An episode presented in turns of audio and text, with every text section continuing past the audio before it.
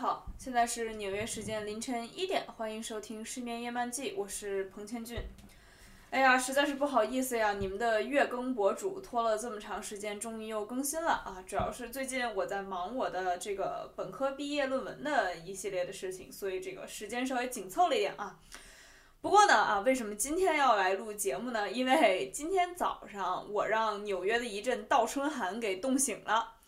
倒春寒嘛，就是它的到来虽然很冷，但是基本上意味着确实是春天来了。就是纽约要经历一个怎么说呢？先突然暖和起来啊，前前段时间达到了二十多度，出门的时候要穿短袖，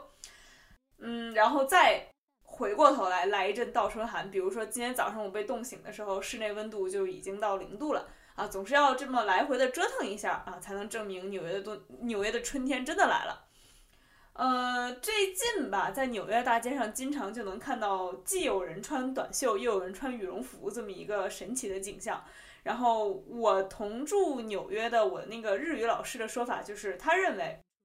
就是因为纽约的春天实在是太短了啊，在漫长的冬天和漫长的夏天之间夹着那么一点点儿，所以呢，穿短袖的人和穿羽绒服的人都觉得没有买春装的必要，没有买风衣的必要。你只要穿着上一季度或者下一季度的衣服，稍微忍耐那么一两天，你稍微热自己一两天，或者是冻自己一两天啊，那这个。啊，夏天总是要来的嘛，或者是冬天总是马上要过去了嘛，就在这些衣服再穿一下就好了，不需要再多添加衣服，啊，这样这样想呢，也是也是很有道理。毕竟这个我虽然是一个爱买衣服的人，这个衣柜里有很多春天穿的衣服，但是在纽约基本上是用不上的，啊，最近新冠就更用不上了。纽约春天的这个状态啊，或者说这个没有春天的状态，其实跟北京特别像。我住北京。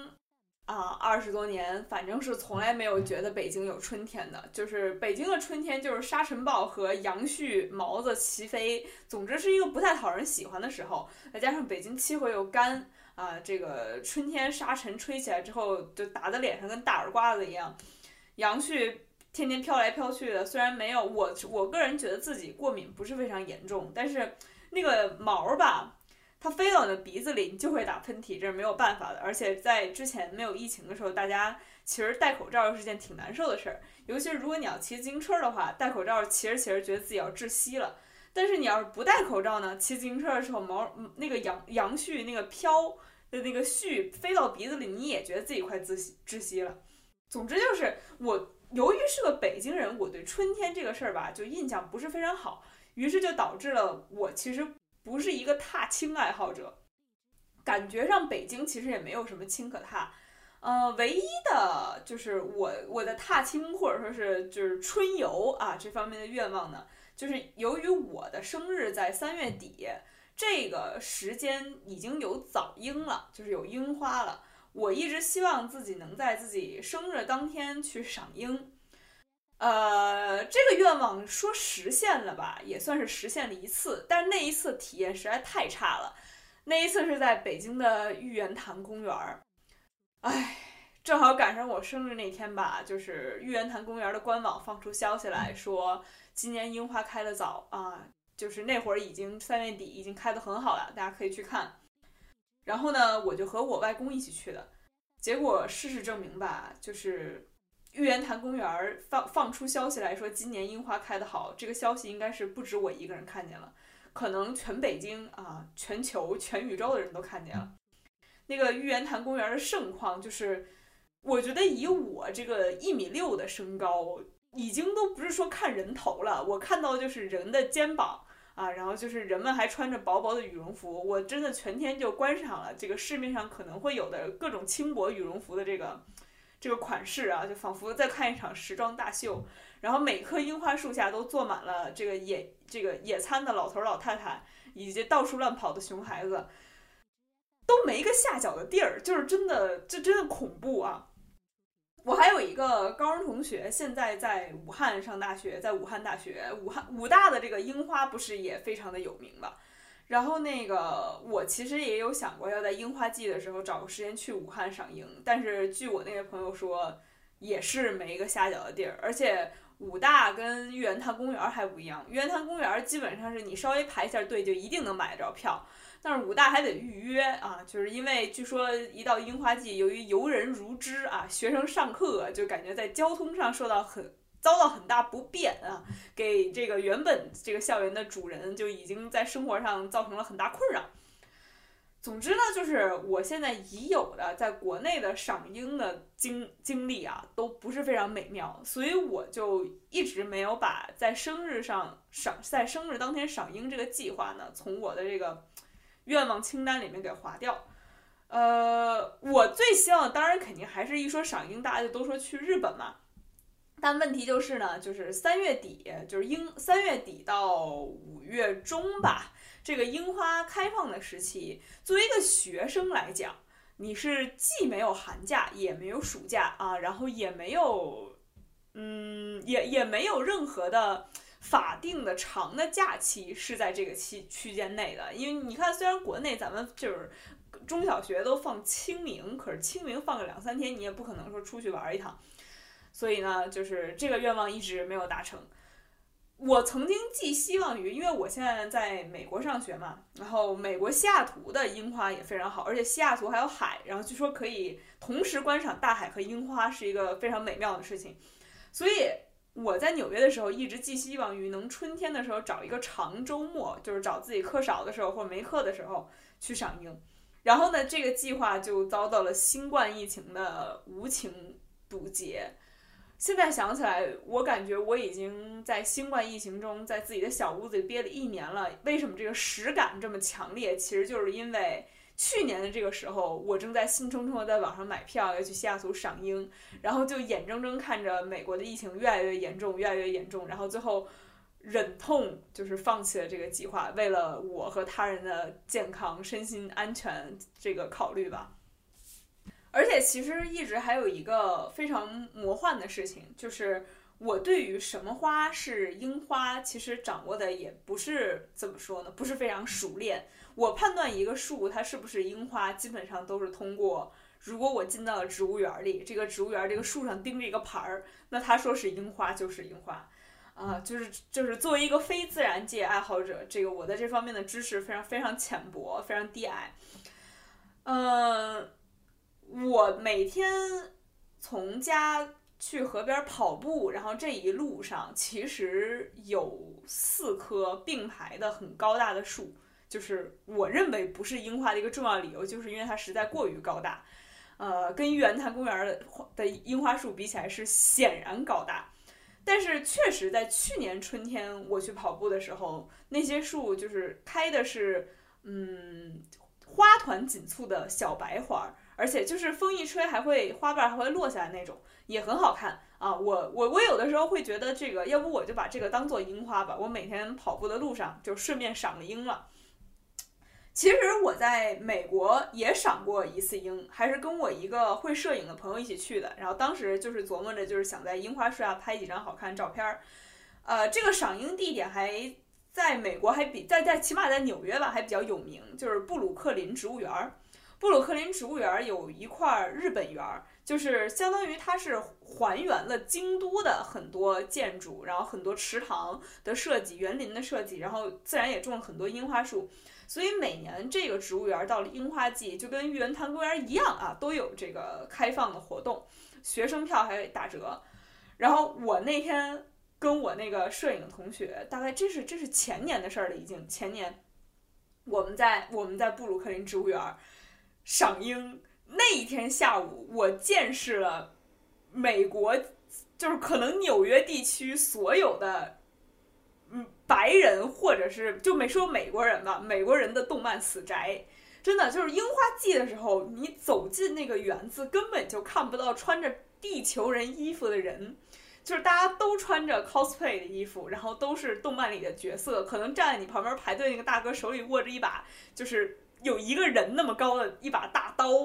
就是就是那么一个场景。然后通过观察布鲁克林植物园 cosplay 的这些这个美国人吧，我就发现美国人在动漫的品味上其实还挺复古的。就是我觉得我看到了非常多的什么机器猫或者美少女战士，就这些感觉都是停留在我小的时候。就是如果这个动漫连我都知道，那它应该是相当复古了。所以可能。我在想，美国人是不是在动漫这个美国死宅动漫资讯上可能稍微有点延迟，相相对于亚洲的这个动漫爱好者们嘛。然后那是布鲁克林植物园，我还记得那天特有意思的一件事是，呃，我在美国，因为都是刷卡，就是美国的信用卡，或者是就是虽然便捷支付肯定没有国内有支付宝那么好，但是刷信用卡也很方便，所以我身上几乎都没有现金，我那摄影师朋友身上也没有现金，但是。我们在赏樱的时候，发现他们有卖特色樱花季小点心的，然后里面就有日本那个樱饼。说句实话，那个日本樱饼可能可能是因为主体就是大米和白色色素和糖啊，不是白色色粉色色素和糖，所以它是所有里面卖的最便宜的。而现场卖场又只收现金，所以我跟我那个摄影师，我们俩把身上所有钢镚儿掏出来，然后凑了个五块钱还是十块钱。然后去买了一个樱饼，我们俩分着吃了。说句实话，因为就是甜甜的白色的米丸子啊，所以就就就印象也还不错，包在樱花的叶子里面。然后我还记得，我刚刚不是说玉渊潭公园每棵樱花树下都坐着野餐的老头老太太和他们的孙辈儿吗？布鲁克林。植物园的每一棵樱花树下都站着约拍的人，就是这个拍照人也有可能就是穿的漂亮的小姐姐，网红小姐姐，也有可能是 cosplay 的，就是一大群人。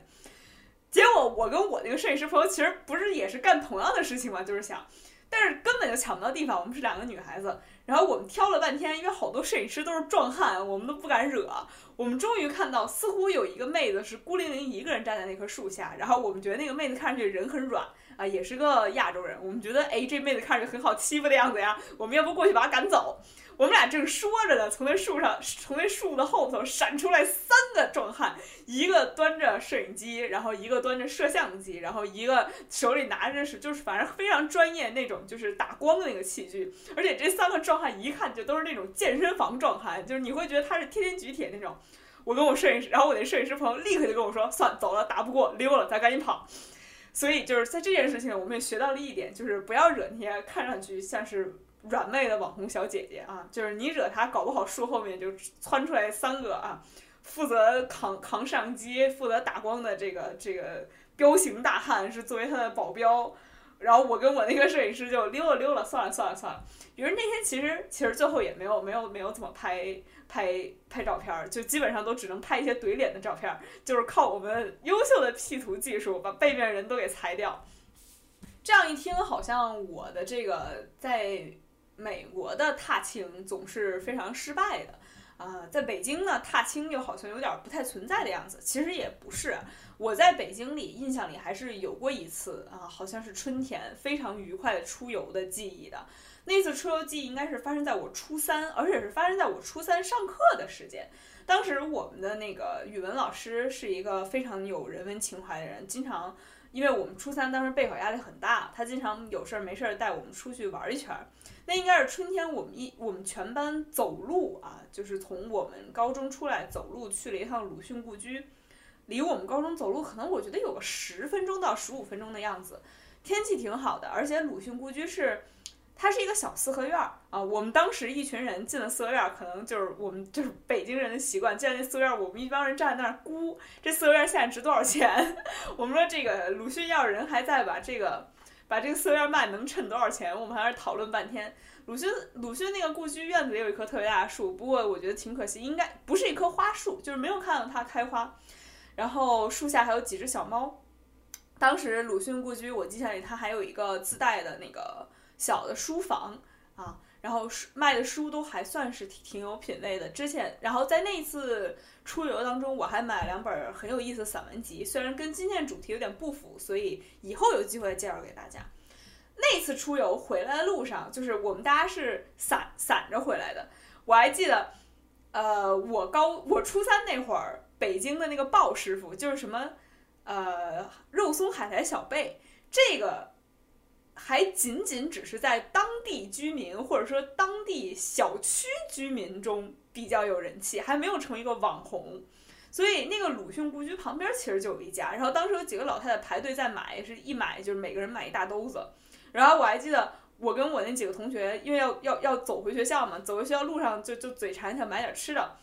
然后我当时看那肉松小贝，我说这什么呀？这看着像发，就像发霉长毛了。这个这看着都不像人吃的东西，就这不吃不要。然后我同学看一看也说，哎，我看你觉得这这这不怎么样。而且再说老太太爱吃的东西，咱们能爱吃，咱肯定不爱吃。所以最后我们就没买，我们就集体去买煎饼果子了。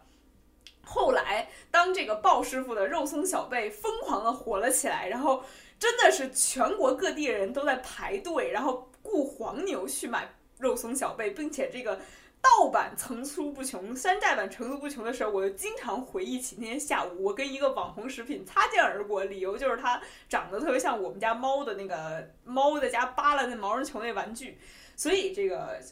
其实说来惭愧，我到现在都没有吃过肉松小贝，因为每次路过某家店的时候，发现它排队排特别长，或者是路过某家店的时候怀疑，哎呀，这个是正版吗？我就觉得就不吃了。呃，鲁迅故居旁边那家肉松小贝，现在也不知道疫情过后还在不在，但是想必有啊，这个小区啊，老太太一买一大兜子的热情，她应该是也能撑，也能撑过来。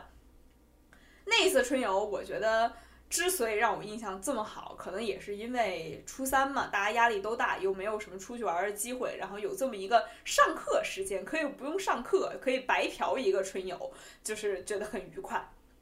虽说北京不是一个非常适合踏青啊赏春的城市，但是我觉得咱们国内还是有这种特别适合你走出去亲近一下自然，或者说特别适合你春天找个时间啊坐着高铁啊去进行短途旅行的城市的。就比如说我们这个节目上一期的嘉宾修学姐来自成都啊。不知道修学姐是谁的各位，赶紧现在去复习我们的上一期节目啊！修学姐是一个非常有才华、非常幽默风趣的成都人啊，这个成都就是一个非常适合呃赏春的地方。哎，但是我觉得认真听了上一期节目的同学，应该这个时候就想到了，我上一期节目跟学姐说我没去过成都，哎，那我是怎么知道呢？就是我为什么没有去过成都，却知道成都是一个适合赏春的地方呢？那就是要引出我们今天给大家介绍的第一本书啊！这本书我觉得我应该还真的就是在初中的那会儿读的。然后读完之后，虽然我向来不是非常喜欢那种写自然的书，什么《瓦尔登湖》就那我都不太喜欢，但是这本书还是给我留下特好的印象。这个这个是作者叫阿来，这本书的名字叫《草木的理想国：成都物候记》，是一本散文集啊。阿来住在成都的时候呢，这个作家。啊，给自己培养了一个新爱好，这个爱好是摄影。于是，在这个爱好的驱动下，由于要每天带着相机，他就更好的注意到了成都这个城市里面的一些花花草草啊，一些这个城市的景观建设吧。于是，他就写了这本散文集。这本散文集有二十章，每一章都是一种植物的名字。然后，他通过呃每一个节气或者说每一个季节的时间点，季节变化时间点，挑这个季节。代表性这种植物来串起他在成都一年的生活啊，然后他可能也是一边翻着自己这一年摄影上拍到的照片，一边回忆着写的这本书。呃，这本书是从冬天的腊梅开始，一直写到秋天的桂花，正好转了一圈儿。既然我们今天一直在讨论春天赏樱的事儿，于是我就在这本书里面找了一节写樱花的，跟大家分享一下。下面我给大家念一段节选啊，是在樱花这个第四章樱花里面出现的。可惜的是，这片园林景观没有很好经营，这么漂亮的樱花树竟未形成突出的景观，而且树的周围还横穿着电线，树下还放着垃圾箱，想拍一个全景都不能够了。尽管如此，经过的游人也在感叹：好漂亮的花，也在讨论是什么花，梨花、李花、杏花。遂想取两句诗：“三月雨声细，樱花一杏花。”看来不止我一个人没想到会遇到樱花，还是一个像是来自农村的老太婆说：“樱桃嘛。”哎，这句节选啊，我今天这个在重温这本书的时候也是深受感动啊。感动在哪儿呢？原来啊，阿来。作家也分不清什么花是樱花啊！他在这本书里面提到，他碰到这个樱树完全就是出于意外，并且在他碰到这棵树的时候也不能确定它是不是樱花树。这个体验就跟我在纽约跑步的路上碰到那棵樱呃疑似樱花树吧，花树啊，这个体验是一样的。甚至于他说啊，由于在城市里，这个樱花树周围还有电线，还有垃圾箱，然后这个也没法拍一个完整的全景，只有这棵树就像很突兀的立在那儿。这个体验也跟我觉得我在城市中有的时候看到花树的感觉是完全一样的。不过呢，就是我在这边并没有碰上这个有有生活常识、有生活经验的老太婆来感叹一句“樱桃嘛”，啊，让我想起哦，这就是樱花树。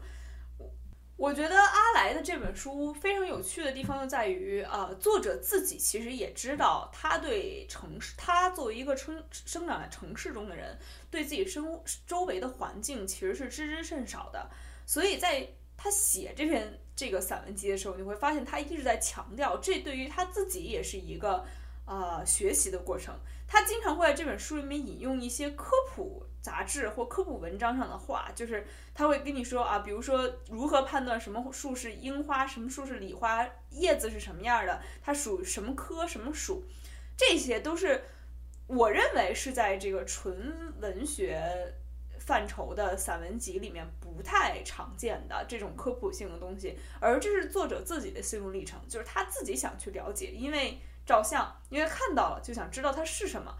这个我觉得也是挺让人觉得有趣的，也就是你跟这个作者能够在读这篇散文集的时候一起成长，也叫一起成长，说的有点奇怪，就是一起学习，或者说一起体验这个从不知道到知道，或者说有一起体验这种到头来一直都不知道的这种感觉，也挺有趣的。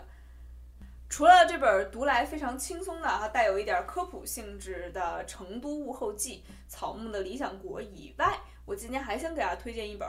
呃，这本书说句实话，因为是本小说，所以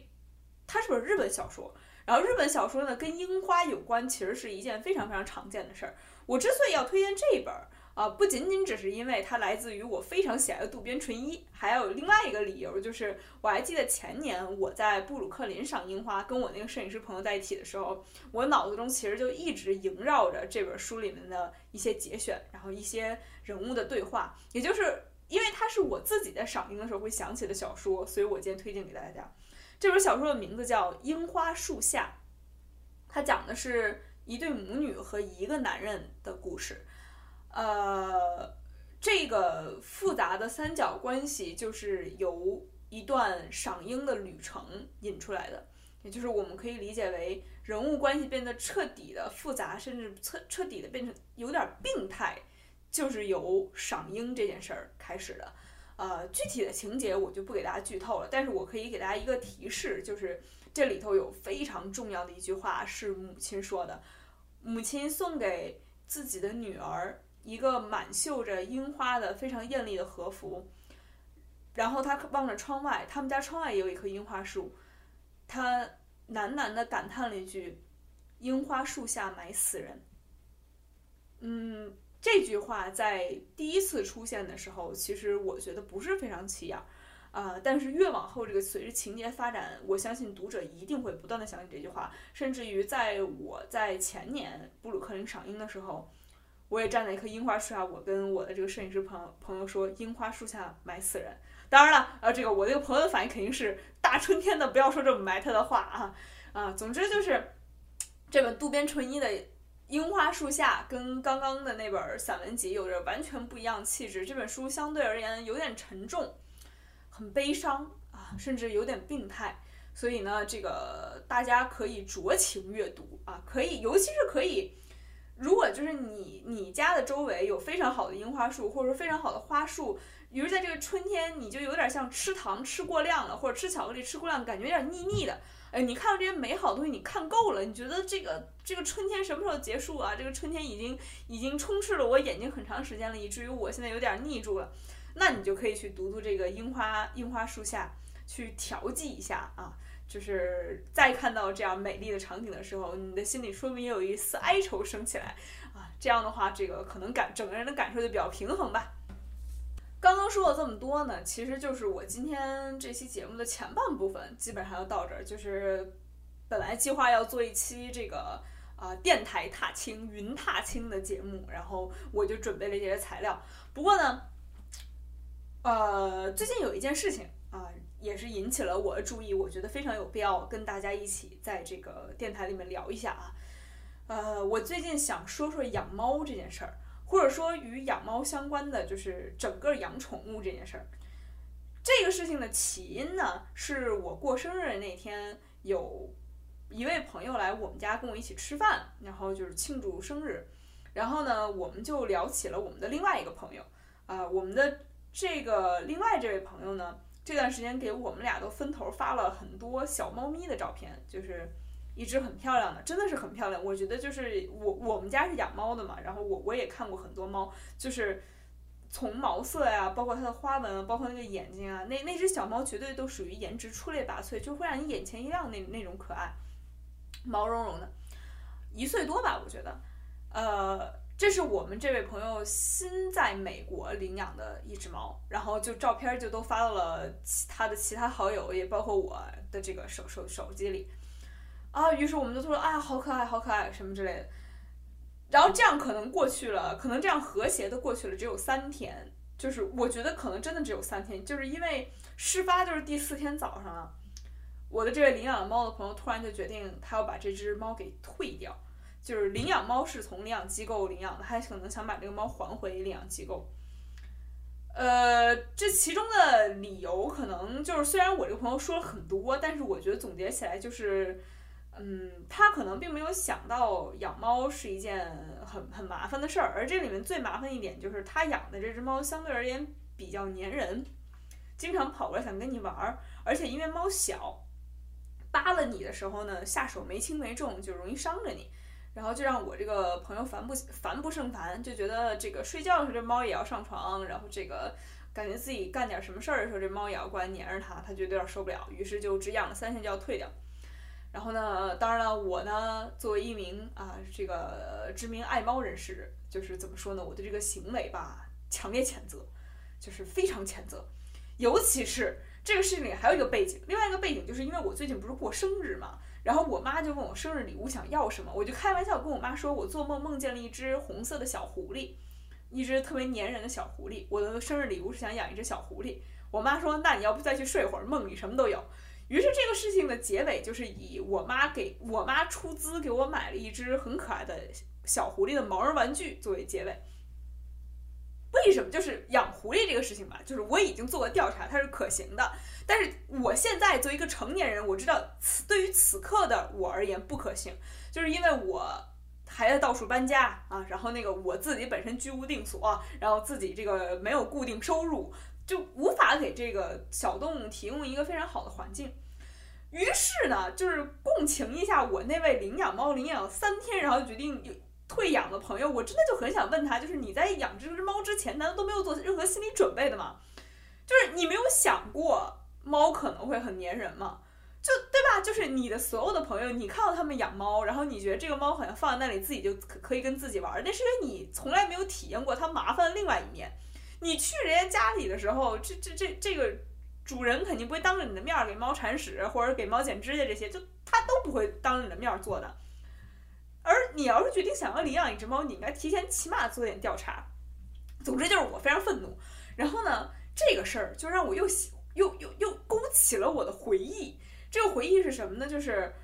呃，大概我们家首先有三只猫，然后其中有两只都是在我初一的时候，我妈陆陆续续从停车场里给捡回来的。就是有猫在停车场里碰瓷它，她要把那猫捡回来了。于是那段时间，我妈就跟各种领养猫的机构啊建立了友好的合作关系啊。呃，那个时候我上初一，我们班有一个女生看到了我手机里我给我们家猫拍的照片，于是那个女孩也想养猫，但是呢，这里面有个障碍，就是她父母不是非常同意。不过呢，这个女孩就去回家跟她给她父母做了一系列思想工作，并且回来的时候跟我说，说她父母同意了。于是我就通过我妈去联系了一个领养机构，给她找到了一只猫。我还记得这只猫当时很小，但是一只橘猫，就是可能以后会长成大橘的那种那种猫，名字叫泡泡。呃，领养机构就说可以，但是因为你们还是小孩儿，因为初一的小孩儿可能十三四岁嘛，十三岁，说你们自己决定不了，我需要你爸或者你妈给我打一电话啊，就是表示你们同意领养这个猫了，我就把猫给你。于是呢，我这位朋友就让他爸给这个领养机构呢打了一个电话，啊，顺利的把这件事谈妥了。于是这只叫泡泡的小猫就先到了我妈那儿，然后到了我这儿，然后给了我这个朋友。结果呢，这个小猫到了我这个朋友家只有一天，就我妈就怒气冲冲的给我打电话跟我说：“你知道吗？领养机构刚刚给我打电话说他们把泡泡给退了。你你这么办事让我很下不来台。”我妈就觉得这个由于我们这群小孩儿这个做做事。不经大脑，导致他这个成年人也跟着被认为是啊，这个朝朝朝三暮四，然后没有没有决策能力这么一个人，没有常识一个人。于是我妈那天真的是把我骂了一狗血淋头，就我当时能回忆起那天面对我妈的恐怖。于是我妈告诉我，他们退掉泡泡是由我那位女女同学的母亲打电话完成的。于是我就很委屈啊，对吧？就是。你爸给领养机构打电话说我们同我们同意领养这只猫，然后转手隔了一天，你妈就说这猫我们不要了，这不就是相当于你们父母之间没有达成共识吗？我就很气，于是我当时就给我们班另外一个男同学，也是我们的好朋友，打电话跟他说，就是因为我刚被我妈骂完，于是我一把一一把鼻涕一把泪的跟他说，我觉得我这个本来是一个学雷锋做好事儿的事儿，怎么最后就是都骂我一个人呢？我觉得我这个委屈的不成。我我我这个男同学想了半天，犹犹豫豫的跟我吐吐露了一个事实，跟我说最开始给人家领养机构打电话那个女孩的父亲是我这位男同学假扮的，就就就就就你们懂吧？然后我当时那个心情就是啊，就是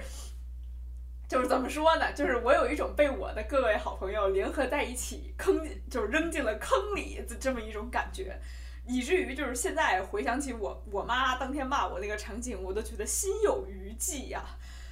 呃，这件事儿我隔了很多年，其实都没好意思跟我妈说。虽然听到这个电台，我妈肯定就知道了，但是既然事情都过去这么久了，我希望我妈能看在我们当时这帮人都只有十三岁的份儿上，就原谅我们吧。但是呢，这话又说回来了，我没有想到这个，我现在身边的人都已经。二十三四岁了，居然还有人能干出三天前领养一只猫，三天后给退了这种事儿。合着你这就是大，你在这十年里啊，虽然不是同一个人，但是这一群人，难道难道真的有人在这十年里心智完全没有成熟吗？哎，真的好让我生气。然后我那位来我家跟陪我过生日的朋友，对这件事儿也颇为义愤填膺，因为他是自己身边有一个例子，就是他有一个美国的室友，啊，这个室友呢也养了一只猫。但这个室友吧，给这个猫当主人的态度特别像知名日本电影《无人知晓》里边那个母亲当妈的态度，就是喜欢你的时候呢，把你抱起来，哎呀，我好爱你，没了你我怎么活呀？但是，一转头吧，如果这个室友，比如说需要去男朋友家过夜，或者需要出去跟朋友吃饭，他经常就把这猫给忘了。忘了的意思就是，就是在家也没放水，也没放饭啊，然后经常就需要我我这位朋友作为他的室友。去给这个猫喂食，就是给这猫当干妈似的，但这还得前提在这个美国人记得买猫粮这个大前提下，这个美国人还经常不记得买猫粮，或者是亚马逊上订了猫粮根本没送到，于是那猫一一饿饿个大半天，饿在家嗷嗷直叫，以至于现在吧，有的时候我这位朋友给我看他们家就是他室友养那只猫的照片，我都会由衷的感叹，这猫能活到现在太不容易了，有一种有一种看。看隔壁家经常被一个人关在家里，然后不给不给水不给饭的小孩儿那种感觉，就是也是让我非常心疼。呃，我的这位这个陪我过生日的朋友呢，就就提出一个观点，就是说，现在的人实在是消费主义洗脑的有点太厉害了，以至于小动物这种活物也成了商品的一种。比如说，你会听到有人说啊，我好想要这只猫，因为这只猫长得好漂亮，因为它是这只猫这个。是什么什么品种的？就这种描述，就其实你仔细一想，它其实还是颇有问题的，对吗？就是因为你不是在买一个摆设，不是在买一个装饰品，你你不能像描述一个没有生命的花瓶儿一样去描述一个猫，这个就就就就很诡异。而且要我说的话啊，就是虽然经常有人说这个养养小宠物就跟养小孩儿一样，你要教它。我其实觉得还还不一样，养小孩可能的那个体验更接近于养狗，因为狗的驯化的程度更高，也就也就意味着你能教给狗的指令其实更多。但猫在一定程度上，我养了这么多猫，家里经营这么多猫，我真的是觉得，你要训练一只猫，其实不太可能啊，就除了非常基本的在哪儿上厕所啊，在哪儿吃饭这些基本的事儿以外，其他的你要训练一只猫，要改变它的性格是不可能的。养猫，我觉得更像谈恋爱，就是你一眼看上去可能是对吧，就是限于颜值，然后你真的接触了它，你会发现它它的性格可能是你完全没有预料到的。而这个性格可能真的是你跟这个猫养到最后，它都寿终正寝了，你也没没法去改变它。这个猫是这个性格，它就是那个性格，它不像狗狗还可以训练，猫它的可塑性是很低的。你真的要就是做好心理准备，就是呃，如果你碰上了一只性格跟你预想中不一样的东西，小猫，那你可能就要真的一直忍耐它这个性格，跟它相处下去。但是反过来来讲，其实你猫也在忍耐你，对吗？就是我们自己也都不是什么完美的、完完美的存在。你怎么知道这猫作为这个你的小恋人，没有没有随时想着要把你给甩了呢？只不过人家做不到而已，对吧？所以呢，我觉得猫跟一个商品它之间最大的区别就在于。如果你拿到一个商品，它跟你照片上看的不一样，你可以说它这个图文不符，或者说它这个货不对版，实物与这个照片不一致，你可以把它退了。可是小动物这个东西，就是你没法说它跟你预期的不一样，因为它就应该跟你预期的不一样，你没法去预期它，你没法要求它一定要按照你预期的那样去生活、去去成长、去发展、去跟你相处。今天也看了一则新闻，说因为新冠疫情的原因，各国其实领养小动物的数量都在急速上升啊，因为大家都在家里，然后也见不到朋友，可能是为了保持点自己的人性吧，就想就想养养小动物。呃，那这样的话，很快我们的世界在逐步的恢复正常，大家要逐步的回到自己原本的生活里去。那这些小动物要要要怎么办？你要怎么去呃重新适应有它的原本的日常生活呢？借着这个机会，我特别想讲讲跟我外公有关的两只猫。我外公在我眼里是全世界最会养宠物的人，就是都没有之一啊。我特别想介绍，通过两只猫介绍一下我外公养宠物的态度。第一只猫是我没有经历过的，因为这只猫。在家的时候，我妈也才刚刚上高中，但是这件事儿，我妈这么多年一直反复给我讲，所以我记得很清楚。我妈上高中的时候，我外公养了一只小猫，中华田园猫。呃，那只猫呢，就那个时候吧，没有猫粮，家里的小动物很多是喂剩饭什么的，但那只猫嘴比较挑，于是我外公为了喂它吃饭呢，就每天早上清早五六点。就是我外公当时在学校当老师，就五六点，就是在去学校上课之前，先去早市买小鱼，买回来鱼生鱼还不给猫吃，就是还要拿油煎一煎才拿去给猫吃。每天每天啊，就是因为鱼这个东西它是新鲜，你不可能买一堆放像猫粮一样囤在那儿。每天雷打不动就要早上去早市买鱼煎煎给猫吃。这只猫相应的呢，也有一个很奇妙的技能，当时因为。因为我外公外婆都是老师，所以呢，我妈家里是住在学校附近啊，就类似那种职工大院吧，我我猜，走路从学校到家可能也就个五五到十分钟。于是每天下午三四点放学之前，就我外公下课的时间之前，这只猫就会自己从家里的窗户里蹦出去，然后一路走到我外公教书的学校门口蹲着，等着我外公从学校出来，把我外公。从学校接回来，他们俩会一块儿放下下班回家。这件事儿，我到现在就听到，每一次想听到这个事儿，我就觉得这场面简直不可思议啊！这是一只猫哎，对吧？就是我觉得，我觉得这个家里养个孩子，他都不一定有那个毅力，每天一到下班下班点儿，然后啪啪跑到你你你学校门口接你等你，这这这。然后狗吧，狗虽然应该能做到，但是你得通过训练才才能做到，对吗？但据我妈说，这只猫真的就是自主的发展出了这一项技能，每天去学校接我外公。于是他们之间，我觉得就存在着那种相互的这个付出吧。就是我外公愿意每天早上去为它买小鱼回来煎，这只猫愿意每天啊下午移尊大驾，就是挪动它尊贵的屁股去学校接我外公回家。我今天讲的第二只猫就跟这只猫情况完全不一样。第二只猫其实是我经历的，是我们家现在目前养着的三只猫当中，呃，年龄最长的一只，是我初一吧，还是小学六年级啊？就是小学六年级或者初一那一年，我外婆在菜市场的一个这个小贩的这个摊位底下捡回来的。我外婆捡它回来的理由就是它长得很漂亮，是一只白色的雪白的长毛猫。哎呀，搞得我们家常年都就是像像春天北京飘杨柳絮一样飘着猫毛。哎，这都不说了，总之就是那只猫。但那只猫就像我说的啊，养猫就像谈恋爱，你永远都不会，你永远都不知道你迎来的是个什么样的猫，它是个什么性格。这只猫就脾气特别暴，就是真的就是脾气比我觉得比人家大老虎还暴呢。它几乎在来家里的那段时间是会无差别攻击家里所有人，就它不会主动攻击你，然后你给它吃它也吃，你给它喝它也喝，但是不给摸不给抱。你要是摸它一下抱它一下，它。转身就是一巴掌，你知道吧？就是跟你抽你嘴巴一样，那个爪子一下伸出来打你脸上，而且就是出血那种，就是伸爪子就不会收爪子。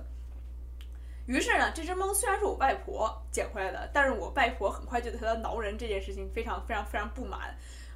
但是我们家吧，没有扔掉这么多年没有扔掉过小动物。我说句实话，我现在回想一下，我们家的小动物基本上都是好好养到最后的。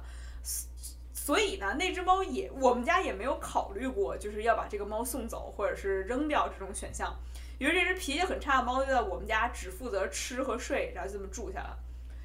我外公特喜欢那只猫，就是喜欢到，即使后来我们家又有了另外两只猫，而且那两只猫都是脾气很好，给撸、给抱、给给摸、给抓的那种，但我外公依旧会每天很嫌弃的看着我们家另外两只猫，然后。小心翼翼地抱起我们家这只挠人的白猫，并且跟这只白猫说：“你看它俩长多丑，你是全天下最好看的，就你最好看，你长得多漂亮。”然后我外公还抱着它跑来跟我说：“说你看咱们家这个大白猫多漂亮。”就真的，我觉得这个这这个这个就是我当时就想，这是爱情颜控，颜控的世界就是这样的。果然脸就是正义，只要长得好看，你做什么都是对的。这只白猫这些年在我们家其实也在。性格其实在不断的变好啊，当然这个其实我觉得有点仅仅针对我外公。据我外婆说，那只猫现在还会挠它，但是我外公就已经很长时间不挨这只白猫的挠了，就是他还会主动的爬到我外公身上去，就跟他一块儿睡午觉，然后跟他一块儿看电视，总之就是只对我外公一个人好。